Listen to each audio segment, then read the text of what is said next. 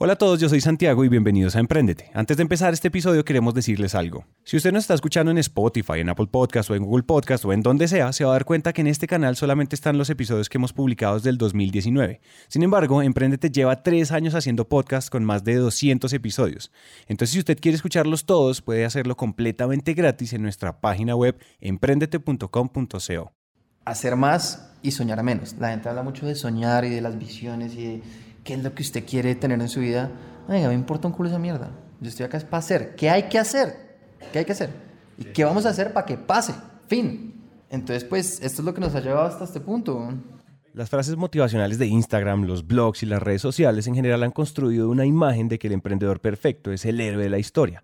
Es el soñador, el visionario, lleno de talentos específicos que de alguna u otra manera lo van a convertir en una persona exitosa. Como si de alguna manera ya existiera una fórmula, un arquetipo del, entre comillas, emprendedor exitoso. Entonces la pregunta que nos queda es, ¿para ser exitosos tenemos que ser así como dicen que debemos ser? ¿Talentosos, visionarios y soñadores? Bienvenidos a un nuevo episodio. Hola a todos y bienvenidos a Emprendete, un espacio para aprender a través de historias. Es un hecho que las historias son la mejor manera de aprender y queremos que aprendan en esos tiempos muertos como el tráfico, cuando hacen ejercicio, en salas de espera o mientras hacen de comer. Esos tiempos ya no son perdidos, son para que aprendamos juntos. La historia que les vamos a contar hoy es la historia del personaje que escucharon al comienzo. Él se llama Santiago Aparicio, que actualmente es cofundador de Fitpal. Pero ser cofundador de Fitpal en definitiva no es lo primero en lo que Santiago se metió. Perfecto, bueno, yo me llamo Santiago Aparicio y soy cofundador de Fitpal. En, en este momento es, digamos, la, la, aventura en la que estamos metidos. Eh, y nada. Oye, severo. Pero entonces Fitpal es la aventura número qué y empecé, vámonos a la cero. Uy, bueno, esta es una... Yo acá puedo decir groserías a todas, que yo soy un poco muy mal hablado, güey, entonces no, no sé. Perfecto. Julián también es igualito. ¿verdad? Perfecto, listo. Entonces, bueno, nada. Antes que nada, eh, todo el mundo tiene un problema y es que cuando ve cualquier tipo de éxito, lo que la gente considera éxito, entiende muy poco que hay detrás. Entonces, para uno poder hacer algo que valga la pena, y por valer la pena me refiero a que agrega valor de alguna forma, eh, hay que intentar, e intentar mucho. Entonces, Fitball para mí en este punto viene siendo mi quinto emprendimiento. Quinto emprendimiento, y no estoy hablando de que tengo cinco compañías bueno, en las que estoy forrado, sino Sí, sí, que, sí. pero cinco compañías que se fueron, pero al chocho, pero que yo le digo, pero quebradas hasta la madre. ¿Sí? Entonces, con quedada mal inversionistas internacionales, o sea, una locura. Aquí ustedes ya se van haciendo una imagen de quién es Santiago y durante esta historia se van a dar cuenta cómo es y cómo piensa. Pero por ahora está claro que si algo Santiago no le tiene miedo es a intentar. Y lo primero que intentó fue ser corredor de motocross. Eh, cuando yo estaba en décimo en el campestre, en el colegio, yo quería ser corredor profesional de motocross. Pero mi mamá nunca me tomó en serio. Entonces, pues yo montaba moto y la vaina, pero pues mi mamá era como, sí, sí, sí. Yo un día le dije como, oye, voy a correr esta vaina, esta es mi vida, esta es mi pasión. Entonces mi mamá me dijo, bueno, perfecto, pues mira a ver quién te patrocina. Yo me lo tomé un poco en serio y me conseguí un sponsorship de Kawasaki en Vancouver. Y un día le dije a mi mamá, me voy a Vancouver. Y mi mamá me dijo, como, "¿Qué- ¿de qué putas me estás hablando? Entonces, pues nada, me, me trasté a Canadá. Eh, y ese fue mi primer endeavor en emprendimiento. Eh, después de seis meses, uno tenía que estar en el podio para ser ya patrocinado en pretemporada por un equipo profesional ya privado. Y pues ya uno ahí empezaba su carrera como MX Pro. En ese punto, eh, digamos como que tuve un accidente, eh, entonces me, me volví mierda, un hombro hecho madre, con la poca fortuna de que iba de, de tercero en el campeonato, entonces obviamente iba a quedar seleccionado. Pero pues una vez me jodí y me dijeron como, oiga, seis meses en capacidad, pues te vi. Te vi quiere decir básicamente lárgate que ya no me sirves para nada. Y con el rabo entre las piernas, pues claro, los papás tienen todos los argumentos para ponerlo sobre el camino correcto. Entonces en ese punto mi mamá me devuelve, me dice como, bueno, ya, bueno, póngase serio, hay que estudiar algo en la vida. Eh, y aprovechan mi, mi falta de querer vivir la vida para ponerme a hacer algo como todos los papás dirían que valga la pena. Entonces me meten a Economía a los Andes y en ese punto eh, yo entendí que tenía todo en la vida menos talento, marica. O sea, yo me iba a echar esa mierda, pero mal. O sea, toda la gente que estudiaba economía conmigo era muy crack. O sea, promedios de 4, 7 sobre 5. Y yo era quedado una porquería en los Andes. O sea, yo promedio 3, 6 raspando así asqueroso. Entonces, en un momento eh, llega mi, mi punto medio en la carrera donde encontré mi primer problema. Era econometría. Econometría es una materia obligatoria de la carrera de economía que suele ser ultra mega complicada de pasar, pues es la medición estadística de las relaciones de las variables económicas. Y sí, Santiago tenía un problema entre las manos, pero pues ya estaba muy cerca de graduarse, ya tocaba buscarle una solución sí o sí. Dije, ¿cómo putas voy a pasar esta mierda? O sea, no, si yo- no, de acuerdo, pero yo decía, oiga, es que no me da, ¿sí me entiende? Tengo que dar una forma mejor de eso. Entonces empecé a pensar y dije como, ¿qué formas hay de graduarme de esta vaina? Porque ya estoy muy deep, o sea, ya estoy muy adentro, no puedo caer esta vaina, me van a capar mis papás, no me puedo echar esta carrera ni a bala. ¿Qué hago? Entonces decidí eh, empezar a investigar qué formas podía haber como de mitigar ese problema. Y me pareció lo más fácil era encontrar dónde me lo homologaban. Entonces empecé a buscar dónde me iban a homologar en econometría, con tan mala suerte que esa vaina no la homologa ni Dios. Entonces después dije como, ok, acá no hay homologaciones, eh, pues el curso de verano tenía una reputación que era peor, que la clase, dije, no, ni a bala, el profesor que la daba era un zorro. Entonces dije como, bueno, pues miremos a ver qué po- posibilidades hay de homologar por fuera, con tan mala suerte que tampoco. Entonces, en ese momento estaba con un amigo y le dije como, oiga, ¿qué posibilidades hay de que hagamos algo estúpido? O sea, de verdad ya tocamos todas las partes posibles, pues ya vámonos por lo imposible a ver qué, qué, qué pasa, güey, a ver qué putas pasa. O sea, ya, votémonos. Entonces dije como, ¿qué pasa si yo em, aplico a las universidades top del mundo?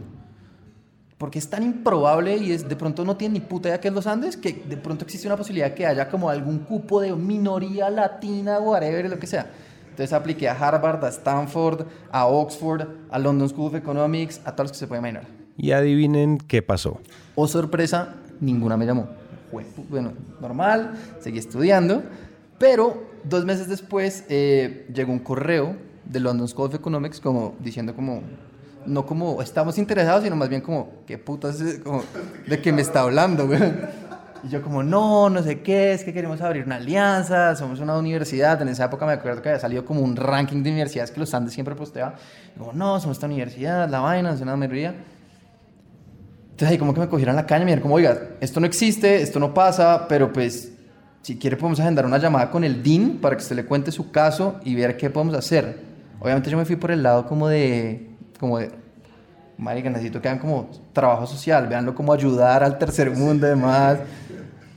Eh, yo en ese punto la cogí de una, weón. Yo dije, weón, Europa, esto es GPA, o sea, los estándares que tiene de calificación son sobre 4, los Andes son sobre 5. A que yo me la voy a jugar a que estos manes, pues vean mis notas y dicen, weón, 3.6, 3.7. Este man es, weón, Dios. Entonces la contrastamos. Entonces esa era mi carta. En ese punto eh, me dicen, ok, mándame tus notas con el GPA y toda la vaina. Mando todo y me responden el mail. Ok, eh, pero los estándares de calificación de Londres, a diferencia de Colombia, son sobre 4, no sobre 5. Y yo, güey, puta, hasta ahí llegó esta vaina. Sí, dieron cuenta. Pero en ese punto no me habían quitado nada. O sea, no me habían quitado nada. Yo todavía tenía la llamada con el DIN. Para este momento Santiago no tenía más opciones que hacer algo radical. Ay, yo ya flipé, buen día, como no, pues tocaba tomar medidas radicales. Entonces cogí, me fui a mi casa, le dije a mi mamá, mamá, acaba de pasar al London School of Economics. Mi mamá, ¿de qué putas me estoy hablando yo? Pasé, bueno, me tengo que ir. Compré tiquetes, sacamos la visa, todo, me fui allá a la llamada y cuando llego allá, lo primero que me mira la secretaria me dice es como, ¿quién es usted y qué hace acá? Y yo le expliqué, le dije como, tengo un tema con el DIN, la vaina. Eh, me dice como, pues, no, no estás en la agenda. Después de como hablar un rato, como que entró, el DIN salió súper confundido como, a diferencia de cualquier persona que se imaginaría como, oh, el man se presentó, eh, es un puta, le vamos a dar la oportunidad, el man dijo como, usted es retrasado mental, no tiene ni idea de seguir instrucciones, no se merece estar acá. y yo como, mi respuesta fue como, ya estoy acá, hágame el examen que tengo que hacer para entrar y miramos. Para este momento Santiago está prácticamente derrotado y pues tomarse una cerveza era lo único que quedaba por hacer. dentro del London School of Economics hay un pub.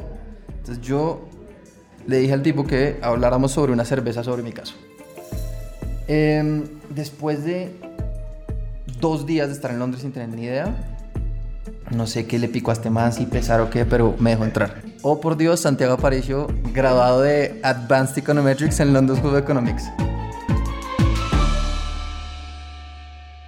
En este momento, por decirlo de alguna manera, Santiago tiene la primera gran epifanía de su vida. Hasta ese punto yo entendí una cosa en la vida, y es que para mí el talento no estaba, la academia no era lo mío, pero hijo de puta sí sabía vender. Entonces yo dije como, ok, tengo que aprovechar esto en mi vida para algo. De alguna forma ya me fui, patro logré un patrocinio de motocross, ahora tengo un cartón de una universidad top en el mundo, ¿cuál va a ser la siguiente vaina que voy a hacer? Y esta es la primera gran lección de esta historia, y es si usted no tiene talento, no le gusta estudiar ni trabajar duro, aprenda a vender. Esa es una de esas habilidades que nunca sobra. Y hasta ahora digamos que Santiago ha asumido varios retos y ha logrado cosas que nadie se esperaba. Sin embargo, después de London School of Economics, le dio por montar empresa. Entonces eh, dije como, ok, voy a montar compañía, eh, voy a montar empresa, entonces, ¿cómo es la mejor forma de montar empresa? Pues en ese punto yo no sabía nada de montar nada, entonces dije, quiero levantar plata. Eh, ¿Cómo levanto plata? No tenía ni idea. Entonces vi por ahí un amigo mío que me dijo, oiga, eh, pues ¿por qué no se va como a una universidad que esté enfocada a como entrepreneurship?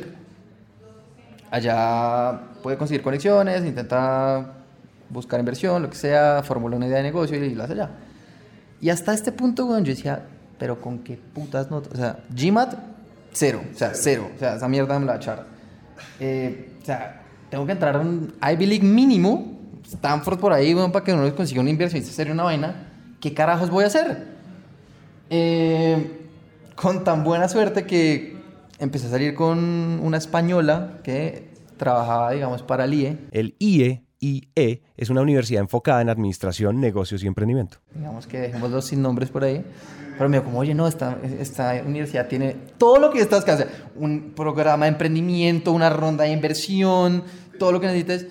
Eh, y yo, plan maestro, bueno. Entonces, perfecto. Lo que voy a hacer es conseguirme una beca, ¿cierto? Lo que tenga de plata lo uso para montar compañía y allá no tengo ni puta idea qué va a hacer para levantar ronda. Entré al IE, entré al IE, me fui a hacer el máster allá y eh, me dediqué toda, toda, toda mi máster a montar empresa. Y decidí que la mejor idea para montar era un Victoria's Secret para gorditas, porque esa vaina era lo que iba a romper y yo me iba a volver rico. Entonces, con tan buena suerte que en la clase de emprendimiento eh, tuve una profesora queridísima que se llama Paz Ambrosi, eh, que yo no sé si era por pesar, porque le caía bien, pero me ayudaba en todo. Entonces me metí en todo el programa de emprendimiento, en el IE me gané el concurso de emprendimiento de ese año. Y entonces conseguí financiación. Levanté 130 mil euros para montar una empresa de calzones para gorditas. ¿Y quién lo diría? Una persona sin talento para la academia logra entrar al IE y aparte de todo logra levantar 130 mil euros con una empresa que no existía todavía. Pero acuérdense que sí, suena genial que Santiago haya levantado capital, pero tengan en cuenta que esta era la primera empresa en su vida, es decir, cero experiencia. Después de esto la única opción era pues seguir adelante a ver qué pasaba. Entonces, en ese punto Santiago Aparicio tenía dos opciones. La primera es que yo levantaba plata, no tengo ni puta de administrar un negocio. Eh, digo que soy economista, pero pues, en verdad, o sea, de eso poco. Eh, y lo que yo sé hacer es vender. Entonces yo tenía dos opciones. La primera opción y la que los mentores habíamos gestionado dentro del plan de negocios era ir a China, producir, conseguir un volumen interesante, digamos, de ventas para empezar a tener un movimiento en algún retailer online como Amazon, escalar el negocio, whatever. O podía ir a el New York Fashion Week, all in, comprarme un stand allá ni el hijo de puta, eh, conseguir un contrato, que era lo que yo sabía hacer, y pues ver qué pasaba. Me fui a New York.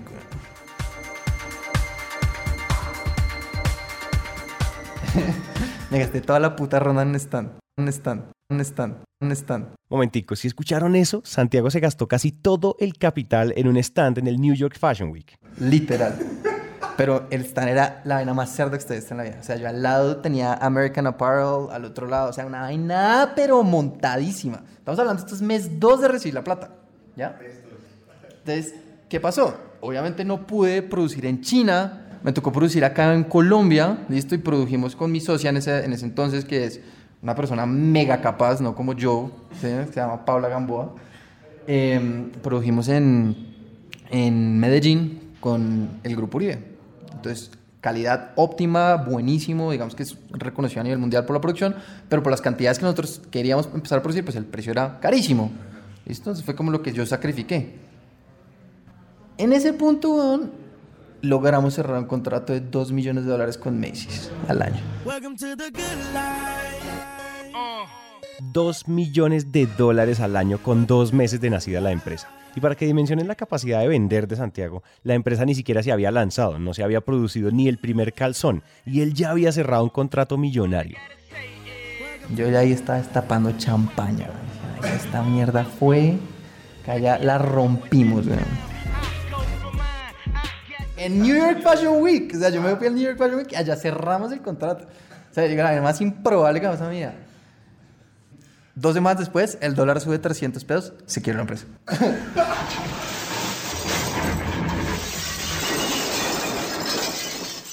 La empresa con contrato de 2 millones de dólares se quebró en menos de un día. No sé si entendieron bien qué pasó, pero Santiago compró su producción en Medellín, Colombia, por lo que su negocio estaba sujeto a las fluctuaciones de la tasa de cambio del dólar contra el peso colombiano.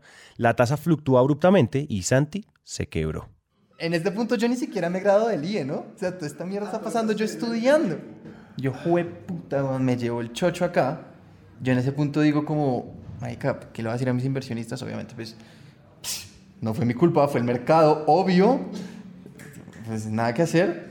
Ay, que hecho mierda. Yo me, me salvé, pero así, todo el mundo como que trató de, de no, sí, el man hizo las cosas bien, tanto la vaina consiguió el contrato. Cuando en realidad había sido una irresponsabilidad mía de producir como un imbécil, weón, a costo 500% más caro de lo que debía. Lección número 2. Así tengan mucho capital, sigan siendo recursivos. Asumir sobrecostos solo porque tenemos el dinero para poder pagarlos no quiere decir que esté bien asumirlos, y menos cuando estamos comenzando. Pero bueno, la historia de Santiago no acaba todavía. Resulta que Santiago estudió en Los Andes, una universidad en Colombia, con Felipe Villamarín, otro de los fundadores de Rappi, aparte de Simón Borrero. Rappi, para los que no saben, es el startup del billón de dólares colombiano. Pero antes de fundar Rappi, Felipe trabajaba en Gravity, una empresa de software para grandes e-commerce. Santiago se pone a trabajar para Gravity en ventas corporativas y de alguna manera siente que toca un techo, pues las empresas compraban el software pero no le sacaban provecho, no lo usaban. Entonces ya era hora de volar de nuevo. Todo esto y Santiago no se había graduado del IE todavía. Dije como, ok, no me grado del IE, estoy en el tope, el tope, weón, de la cima de lo que voy a lograr. Todo el mundo sabe que me gané el premio, monté empresas, soy un puta, cerré un contrato, nadie sabe que quedó esta mierda. Entonces voy a buscar un trabajo el hijo de puta, weón. Mover top tech. O sea, top tech. em, logré que me contrataran en Dublín, Dropbox, para abrir todo el segmento corporativo en Latinoamérica. En ese punto, eh, firmo un contrato, me iba a quedar a vivir allá. Eh, y yo me salvé, ya ya estaba en orden. Y eh, no sé por cuestiones de la vida en ese momento, vuelvo a hablar con Simón Borrero y el man me dice, oiga, eh, acabamos de montar una mierda con el software, con Gravity, que se llama Rappi. Y eh, pues nada, estamos necesitando gente. Acabamos de entrar a Y Combinator. Como, pues yo sé que usted tiene más o menos idea de vender, bueno, quiere venir. Y yo como, uy, marica. Bueno, hágale, camina, chinga, camina, ¿qué pasa? Entonces, ahí me devuelvo, llego a Rappi y esto ya, weón, es otra mierda. Y claro, Rappi ya había pasado por Y Combinator, la aceleradora más famosa del mundo de la tecnología, pero Rappi para ese momento seguía siendo solo una empresa con potencial, nada más. Y Santiago se fue de Dropbox, una de las empresas más grandes del mundo, al mes de haber sido contratado. Es aquí donde Santiago comienza realmente a retar su habilidad como vendedor. Y atención que lo que Santiago nos cuenta a continuación es muy pero muy valioso. O sea, yo le digo, empezamos a vender con PowerPoints a CPGs. Eh, CPGs es, digamos, consumo masivo, Consumer Package Goods, Unilever, Procter, Coca-Cola, todo. Em, y hacer que a usted le crean en una plataforma que va a ser el futuro cuando usted está, digamos, prometiendo hasta camionetas y tierras en Pereira para los nietos del que tiene enfrente. Es más un chiste que cualquier otra cosa. Entonces yo empecé a entender que el arte de las cosas no giraba en torno a usted qué era lo que vendía, sino con quién estaba hablando. Entonces yo me empecé a ser amigo personal de la gente que tenía enfrente, del director de marketing o del trade de lo que sea. Y yo les hacía favores personales, weón. O sea, yo iba, si me tocaba ir a recoger al hijo del man, yo iba, weón. Si la vieja Coca-Cola necesitaba que yo le hiciera una presentación en PowerPoint del consumo masivo en Latinoamérica, yo la hacía, weón. O sea, literal me valía chimba. ¿Qué hay que hacer para conseguir esa factura? Me vale huevo. Y empezamos a conseguir facturas. Pero después entendí que no hay nada más grande en cualquier industria que el ego de los líderes. Entonces lo que yo, que yo empecé a entender muy bien es cómo utilizar esa estrategia para empezar a crecer el negocio. Entonces, uno nunca iba a hablar con el líder del mercado. Entonces, si usted quería hablar con, por poner un ejemplo, no es que sea así, pero por ejemplo, Coca-Cola, pues Coca-Cola le va a decir a usted quién puta se desabrece de acá. A diferencia de que si usted va a hablar con Pepsi y le dice, ya estoy trabajando con Coca-Cola, Pepsi va a decir, ¿qué hijo de puta está haciendo Coca-Cola? Venga que yo quiero hacer cosas más grandes con usted. Entonces, Santiago se iba a Coca-Cola, recogía al hijo del dueño de whatever, presidente de lo que fuera, en Coca-Cola para conseguir una puta factura para mostrársela a PepsiCo y que empezamos a trabajar. Acá esto explotó a un nivel, pero loco. O sea, empezamos a facturar varios millones de dólares hacia el segundo año de Rappi y pues ya Rappi cogió tracción por sí mismo y eso ya se volvió un monstruo por sí solo. Santiago es una persona que vende a toda costa, bajo los márgenes éticos, obviamente, pero él hace lo que sea que toque hacer para conseguir una factura. Y ya que una empresa que factura es mejor que una que no, Santiago es el brazo armado de cualquier empresa. Donde pone el ojo, pone la factura. Para el momento en que Rappi despega, Santiago ya conocía a Julián Torres, el otro fundador de Fitball. Una pausa y volvemos. Vamos a usar estos espacios para recomendarles otros podcasts en español que nos gustan mucho, de diferentes temas, colores y sabores, y hoy queremos hablarles de dos. El primero es un podcast mexicano y es un podcast sobre emprendimiento social que se llama Disruptivo, que es dirigido por Juan del Cerro, que además es un gran amigo de Emprendete. En Disruptivo básicamente entrevistan emprendedores sociales y nos ayudan a entender cómo es que las empresas pueden tener impacto social. El segundo también es mexicano y se llama Dementes, donde Diego Barrazas hace entrevistas a líderes en diferentes áreas para compartir conversaciones, ideas y proyectos. Diego ha entrevistado a personas como Daniela Guerrero de Rodina Yoga o al gimnasta mexicano Daniel Corral. Disruptivo y Dementes están entre nuestros podcasts favoritos, entonces escúchenlos y nos cuentan qué piensan. En Emprendete estamos creciendo y estamos contratando personas que nos ayuden a crear contenido, específicamente a hacer más podcast. Por eso estamos buscando personas que les gusten los podcasts y que les guste escribir o contar historias. Si usted cree que tiene la madera para contar las mejores historias en audio que se puedan contar en español, escríbanme ya a santiago.emprendete.com.co.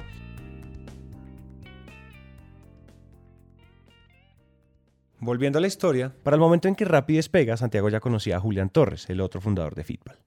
Eh, en este punto yo había conocido ya a Julián y Julián ya había montado la idea de Fitball. Entonces yo le dije como, Juli, esto está una putería, eh, empecemos a hacer cosas juntos que me interesa mucho. Yo puedo probar qué sirve, qué no en Rappi, vamos mirando cómo funciona la vaina.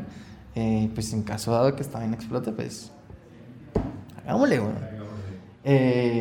Obviamente, pues de nuevo, como todo en mi vida, el crédito es de Julián, yo no hice un culo. Eh, como todo en mi vida, eh, me pego a alguien, nadie que la gente despega. Eh, digamos que he tenido la, la fortuna de, de, poderme rodear de gente muy crack, weón. Eso es, digamos, una de las cosas que a mí me asombra mucho. Y más allá de eso, como gente que tenga tanta visión, porque yo siempre he visto que independientemente de cualquier cosa que usted necesite en un equipo, hay una persona que va a ser, digamos, esa figura visionaria y demás. Pero usted necesita un perro de pelea, marica. Usted necesita una persona que ejecute, weón. Usted necesita a alguien, weón, que vaya a hacer lo que toque hacer. ¿Listo? Ese man soy yo, weón. A mí me importa un culo. Yo no soy... Yo sería el peor CEO de la historia. El peor, weón. O sea, a mí me vale chimba. Yo no estoy para liderar ni para hacer ideas. Yo estoy acá para que las mierdas pasen y punto. Como sea. Todos los equipos necesitan una persona como Santiago, ese perro de pelea que sale a la calle y consigue las cosas a como de lugar. Puede que ustedes no estén de acuerdo con muchas cosas que diga Santiago, y está bien, esto no es una camisa de fuerza, pero muchas veces la mejor estrategia es agotar todas las opciones. Entonces en ese punto empezó a crecer, empezó a crecer, empezó a crecer. Eh, se levantó una ronda, digamos, importante. Y yo en ese punto dije, bueno, la chimba. ¿En Rappi en, En Fitball. en Fitball? Yo dije, la chimba, bueno, acá fue lo mío. Y pues ya di un salto para acá. Y M acá buscando nuevas aventuras. Em, Y pues eso es lo que me ha llevado, digamos, de, de cero a algo. Pero digamos que el, el aprendizaje grande que me quedó de esto es que uno no tiene que ser bueno para hacer nada, weón. Uno solamente tiene que agotar las opciones, porque eso es lo que siempre ha pasado en mi vida, porque ni siquiera es como riesgos estratégicos ni nada, sino es, oiga, agote las opciones, pase por lo que usted cree que es posible, y si no pasó nada, pues el no ya está dado, entonces pues intenta lo imposible a ver que revienta, y siempre ha sido así. Entonces es más que cualquier otra cosa, em, es simplemente hacer más y soñar menos. La gente habla mucho de soñar y de las visiones y de qué es lo que usted quiere tener en su vida. Oiga, me importa un culo esa mierda. Yo estoy acá es para hacer. ¿Qué hay que hacer? ¿Qué hay que hacer? ¿Y qué vamos a hacer para que pase? Fin. Entonces, pues, esto es lo que nos ha llevado hasta este punto. Santiago dice que no tenemos que ser buenos en nada, solo mandarse al agua y agotar todas las opciones, pero está más que claro que Santiago es un crack en ventas, y sobre todo en ventas corporativas o también llamadas B2B. Y lo primero que Santiago entendió al momento de vender es que las empresas están hechas de gente. Lo primero que usted tiene que hacer es creerse el cuento de para dónde va. Porque eso se nota, eso se nota cuando usted habla. Entonces, eh, una de las cosas que yo aprendí muy temprano es que usted tiene que entender que la gente no trabaja para la empresa ni para nada diferente a ellos mismos. Todo el mundo es egocéntrico y todo el mundo tiene, digamos de alguna forma, indicadores personales que cumplir. ¿Listo? Entonces, usted tiene que entender muy bien es que usted está hablando con una persona, no con una compañía. Usted no puede llevar soluciones y cuando necesita hacer cosas en la vida por la, digamos, por la gente, vender, o sea, ese perro de pelea que usted dice, entienda que usted no tiene que solucionar grandes problemas. Usted tiene que solucionarle un problema puntual a la persona que tiene por frente. Y ese problema puede que no tenga nada que ver con la venta o con lo que usted quiera lograr. Pero muchas veces el hecho de que aporte tanto valor a la vida de esa persona va a hacer que esa persona sea recíproca a usted. Porque usted le está agregando valor. Entonces, si usted está hablando con la vieja que se quiere levantar o con el director de mercadeo de Procter Gamble, entienda que la única meta que usted tiene en su vida es solucionarle un problema que muchas veces a esas personas no tiene nada que ver con lo que están haciendo en la vida. ¿Listo? Eso por un lado. Es una posición muy irreverente, pero es cierta. Las personas antes de ser directores de compras, gerentes de mercadeo, COO, CEOs, son personas que tienen problemas o que no quieren que las despidan. El siguiente consejo probablemente no les guste, pero igual aquí va. Segundo, y digamos que eh, acá es donde se pone un poco eh, la cosa como contradictoria y como, como que no mucha gente va a estar de acuerdo conmigo, es prometa, weón. Prometa todo, o sea, todo lo que usted va a hacer con seguridad. Creas el cuento. Si usted va a decir que vamos a ir a Marte, nos vamos, weón. Y usted solamente, y en este punto es, digamos, donde, donde se vuelve más controversial la cosa. Yo creo que es más fácil pedir perdón que permiso. Entonces yo solamente hago lo que toca hacer para que me digan el sí. Y cuando lleguemos a ese puente del sí, lo cruzamos. O sea, cuando usted le digan como, oiga, miremos a ver cómo hacemos lo que hacemos, pues lo hacemos. Entonces en ese punto usted lo único que necesita es conseguir que la gente se emocione tanto para que deposite su confianza en lo que sea que se le prometió. ¿Listo? ¿Qué pasa? Que al principio usted se vuelve muy malo midiendo ese riesgo. Usted promete mierdas que no puede cumplir y va a quedar como un culo, weón. Pero a mí me gusta ver el problema por pasos. Usted primero se vuelve muy bueno logrando a que la gente le, le diga que sí y después se va a volver muy bueno en que usted puede calcular ese riesgo de qué tanto puede llegar a cumplir ese sí.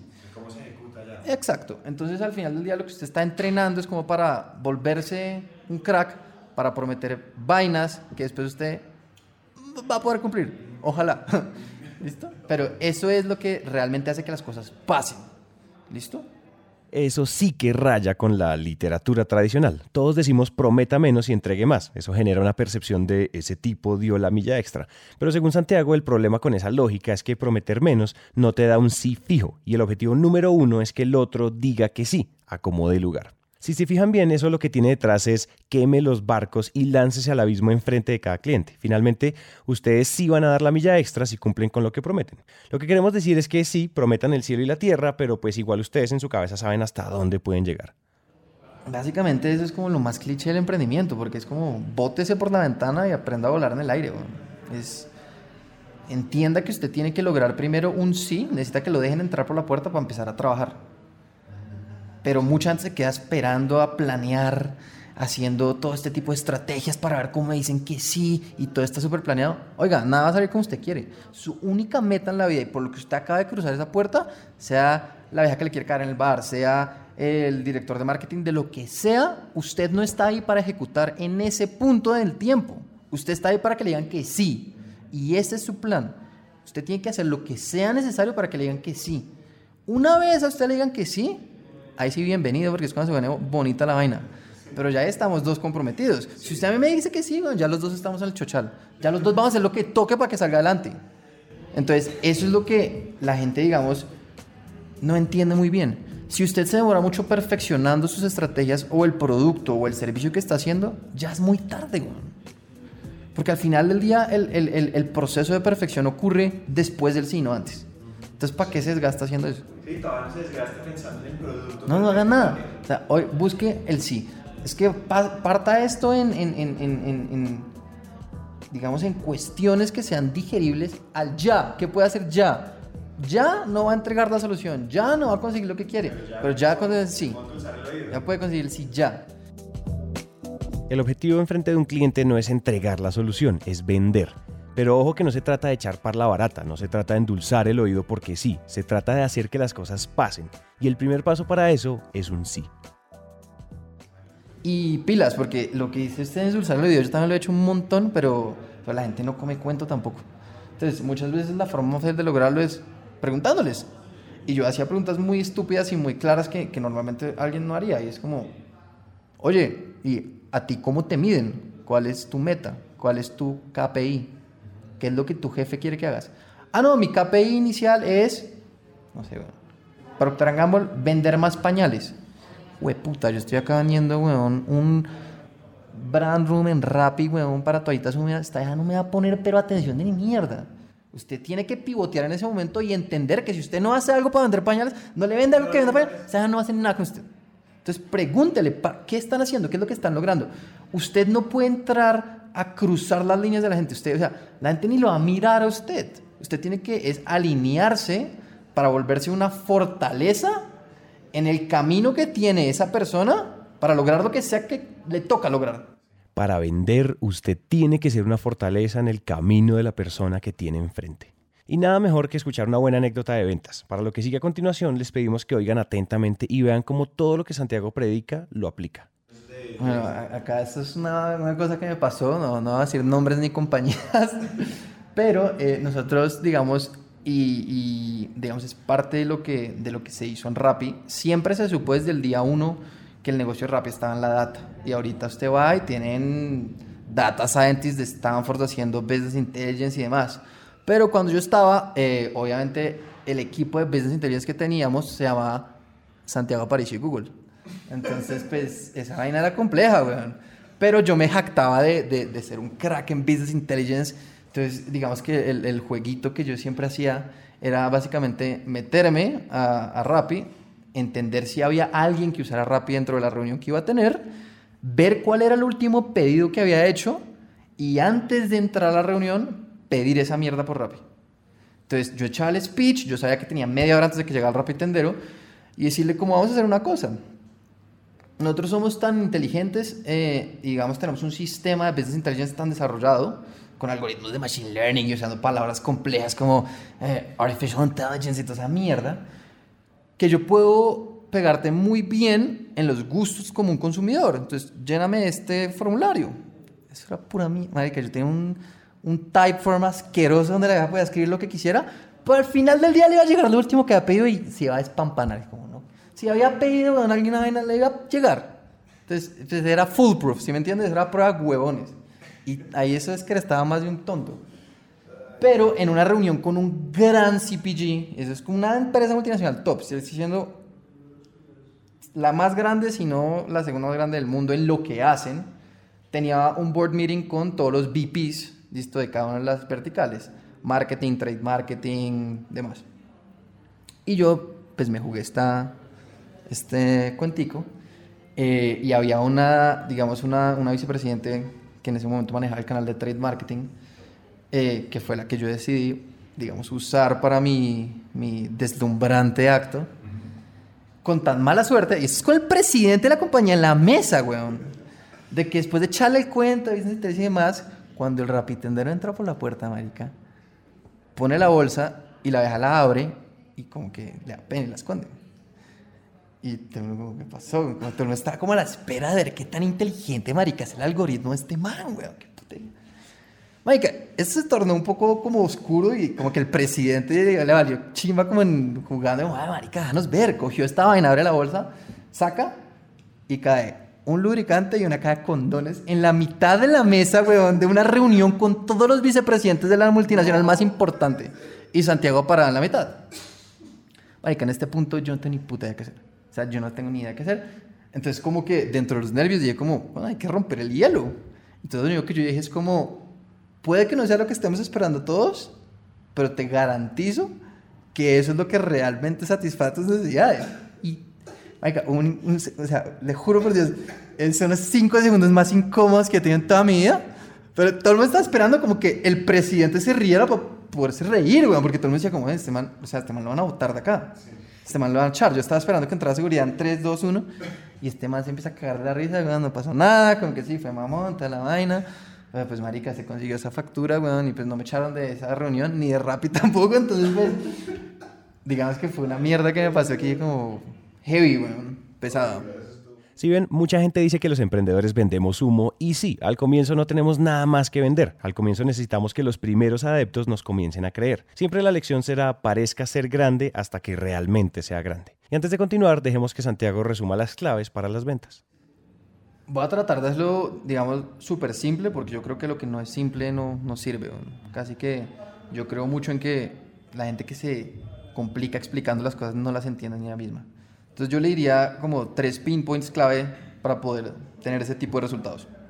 El número uno es entender muy bien usted con quién está lidiando, qué hace, cómo lo hace, digamos de alguna forma entender cuál es la posición que esa persona tiene estratégica en el ambiente que usted se esté moviendo, ya sea un ambiente laboral o ya sea un ambiente personal o emocional, lo que sea. ¿Listo? Esto estoy hablándole que ap- aplica para cualquier cosa en la vida. Le digo, aplica desde para levantarse una vieja hasta para cerrar un negocio. Si queremos un sí, lo que queremos es entender esa persona qué hace. ¿Listo?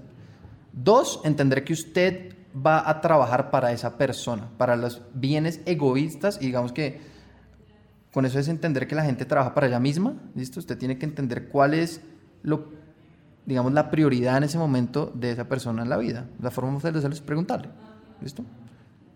Si usted está en una reunión de negocios, pues pregúntele de frente como, oye, ¿cuál es el indicador clave por el que más te preocupas? Perfecto. En ese punto usted tiene que apuntar a que todo lo que usted esté haciendo esté alineado con ese indicador, porque de otra forma usted no va a ser una prioridad en la agenda de esa persona. ¿Listo? Y por otro lado, usted tiene que demostrar valor. ¿Listo? De alguna forma. Haga algo que le aporte valor a esa persona sin que le cueste nada. Porque eso es, digamos, lo que hace que la reciprocidad de una relación nazca de manera honesta. Usted no puede llegar a, donde alguien a pedirle. Usted llegue a dar. Es muy distinto. Todo el mundo cuando usted entra va a estar con las puertas arriba y va a esperar qué es lo que usted le va a pedir. De cosas. Regale, agregue valor de alguna forma, ¿cierto? Si esta personaje VP de marketing lo que necesita es un análisis de la competencia, regáleselo. No le cobre, hágale. Entrega valor y recibe valor. Entonces, para resumir, uno, entienda con quién está hablando. Dos, entienda cuál es el interés personal de, esa- de, digamos, de ese individuo en ese momento del tiempo. Y tres, agréguele valor gratis. Eso para mí es, digamos, un mapa sencillo de lo que me ha servido para poder conseguir ese sí, que no habla de nada de cómo se va a ejecutar el sí que consiguió, pero hasta ahí es, es, digamos, cómo funciona. Usualmente el emprendimiento siempre se asocia a tener que sudar, trasnochar, llorar, sufrir, sumado a muchos sacrificios personales, financieros y sociales. Es decir, siempre decimos que todo lo que se asocia al emprendimiento es difícil. Sin embargo, puede que no necesariamente toque morir en el intento. En un momento después de haberse graduado del London School of Economics, Santiago decide perseguir una carrera como broker en Wall Street y vivir la vida de millonario que él se merecía. Decidí, digamos, migrar weón, a, a- Nueva York a perseguir mi sueño de ser broker, weón, en Wall Street. Y todo fue asqueroso. O sea, conseguí un trabajo en Marshall McLean Companies. Obviamente con ya tenía como algo interesante, si me entiendes, era un economista graduado de Advanced Econometrics de London School. Es que este chino tiene algo, es un crack. Llegué allá, güey, y yo, no, que esta mierda, ustedes detrás de un Excel 24-7 asqueroso, güey. Yo decía, güey, esto no puede ser verdad. Después de estrellarse con la realidad de estar frente a un Excel, se estrelló con la segunda realidad, la naturaleza de la consultoría financiera. Una vez cuando tenía que ser un negocio muy importante, digamos, para mi carrera profesional. Cuando usted está trabajando en cualquier tipo de empresa de consultoría, ¿cierto? Usted tiene que pasar por todos los peldaños de... En el punto donde yo estaba, tenía que lograr un, digamos, unos ingresos importantes para unas cuentas que tenía.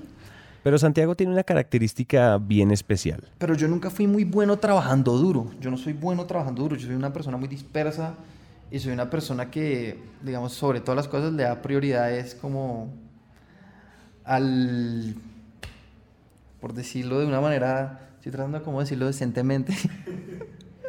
no, es que, no es que le dé prioridad a lo fácil, pero digamos que siempre hay formas más sencillas de hacer las cosas. Cuando usted se complica, muchas veces no logra los resultados esperados. Sea pragmático, ¿listo? Entienda que usted está tratando con personas. Las personas no son una hoja de Excel. Usted puede conseguir mejores resultados hablando con la gente y pasándola bien que haciendo modelos financieros y explicando por qué sus ganancias van a ser mejor que las del lado. Entonces yo me pasé eh, la vida haciendo un modelo financiero que había sacado de una clase que había tenido en Londres para cerrar una cuenta con un tipo en Nueva York. Em, y en ese punto, digamos que me iban a echar de la compañía porque no la había logrado. Y pues yo dije, no, me quedan un mes antes de que me echen de esta vaina. Eh, pues Santiago Aparicio, digamos que cualquier otra persona hubiera dicho como, este mes la voy a romper, voy a darlo todo y me muero parado. Yo dije como, bueno, que en serio me quedo un mes chimba, o sea, malbre mierda. o sea, no va a hacer nada, no va a hacer nada. O sea, literal no va a hacer nada. Voy a disfrutar este mes, me voy a relajar, me voy a ir a la madre, o sea, voy a coger este mes, ya asumí que me echaron, ya tomé la decisión, voy a coger este mes y no voy a hacer nada, no voy a volver ni a la oficina. Dale, chimba. Y así fue. Ya con la actitud de como quien no quiere la cosa, ya me echaron de acá. Santiago se dedicó a conocer gente, a salir, a hacer vida social y en esas conoció a una mujer con la que empezó a salir. Ella era de una familia con mucho dinero, entonces estaba tranquila, como sin mucho que hacer. Eh, y pues las cosas empezaron a formalizar, yo nunca busqué nada. Eh, pues un día me invitó eh, y óigase bien esto a cacería. Está una cacería, estamos hablando en los Hamptons, está, está en otro nivel. Eh, para conocer a su familia y yo como, pues, bueno, vamos. Y dentro de ese evento que hubo, pues había como unos tragos, pues, una fiesta, era como, no sé quién carajos cumplía o qué, yo estaba ahí de sapo literal. Y nada, me tomé unos tragos y empecé a hablar con un man, eh, me presentó como a sus tíos, toda la cuestión. Y yo me metí una rasca horrible y empecé a hablar con todo el mundo y a echarle cuentos y todo el mundo fascinado, no sé qué, que el novio latino está vieja o whatever. Eh, y entonces uno de ellos, como que uno de los tíos de ella me dio una tarjeta y me dijo como, oye, estoy muy chévere todo lo que haces, pues ya, llámame el lunes y, y, hablamos a ver qué podemos hacer. Yo sí, sí, sí, no sé qué. Eh, entonces nada, el lunes lo, lo llamé y pues el man me dio el portafolio y cerré el negocio.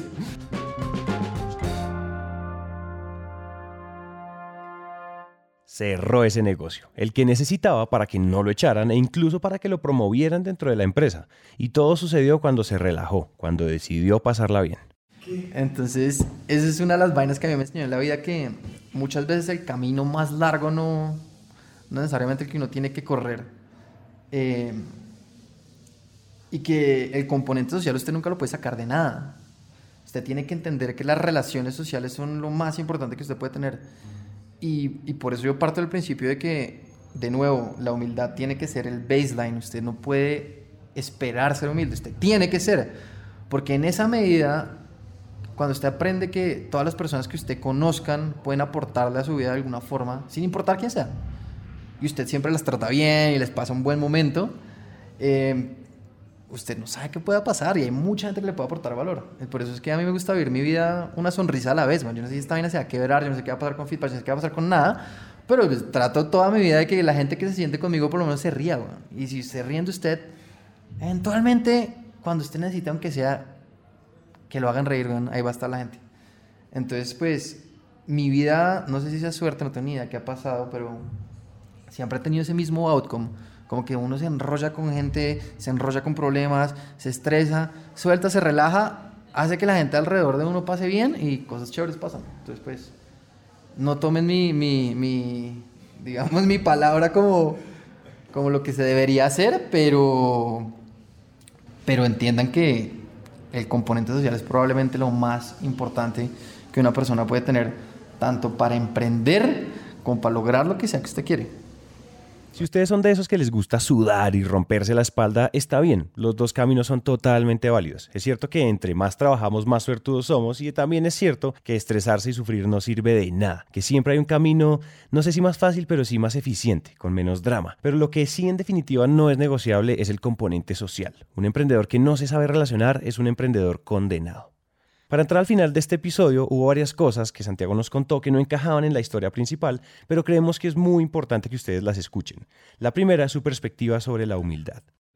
Ahora bien, todo el mundo habla de humildad. A mí no me gusta el concepto que la gente tiene humildad porque para mí la humildad no debería ser una característica como que tiene algunas personas, sino la, la humildad debería ser la base.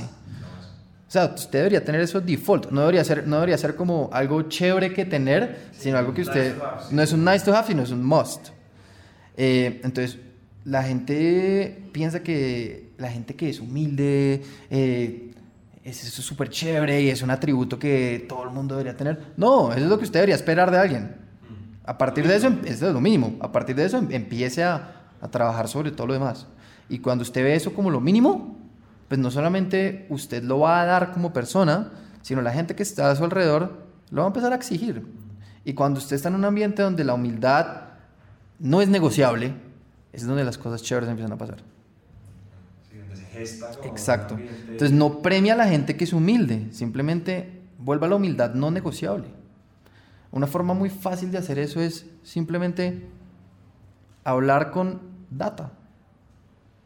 Porque digamos, en todas las organizaciones que, yo he hecho parte y, digamos, unas cosas que, me ha, que me ha agregado mucho valor a mi vida es entender que cuando alguien tiene una posición que está argumentada bajo data, no importa si está bien o mal, si se llega a un consenso de que esa es la decisión que se va a tomar, no importa quién sea esa persona. Al final del día está pensándose en la organización y en el proceso de lo que se va a lograr.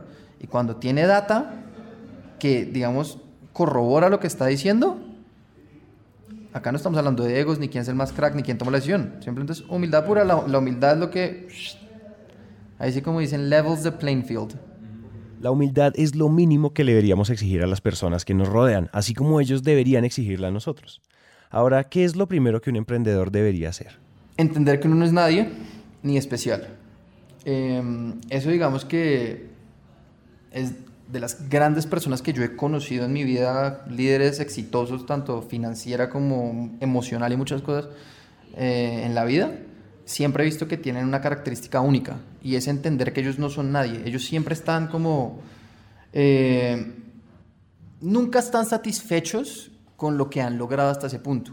Y eso es lo que los obliga a tenerse que rodear con personas mejores que ellos, siempre que es, digamos, parte de lo que ha pasado siempre en mi vida. Como yo no me sentía capaz de lograr un task específico, buscaba la forma de aliarme con alguien que yo estuviera totalmente seguro que era mejor que yo.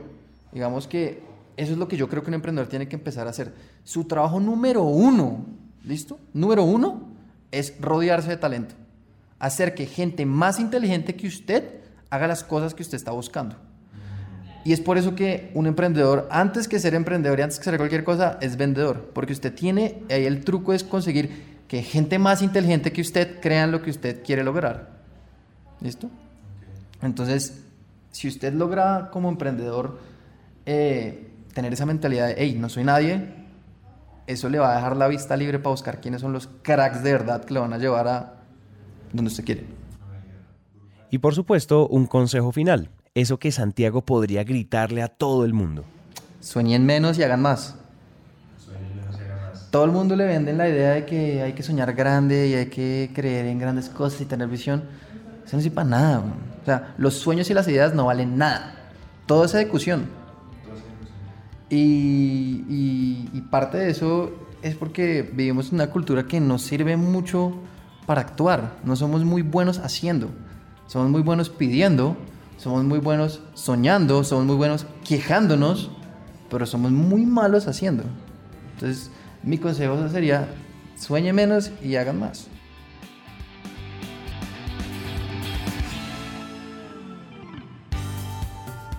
La historia de Santiago, que es probablemente la historia más irreverente y contraintuitiva que hemos contado en mucho tiempo, ha llegado a su fin.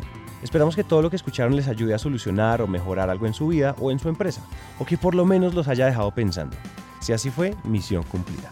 Nos vemos en el próximo episodio.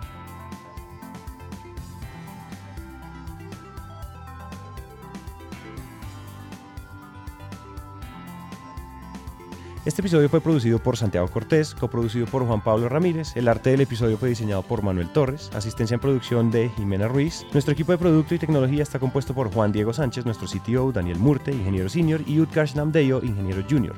Nuestra directora de mercado y experiencia es Daniela Arias, seguro han hablado con ella más de una vez. Y nuestro equipo legal es dirigido por Nicolás Pinzón.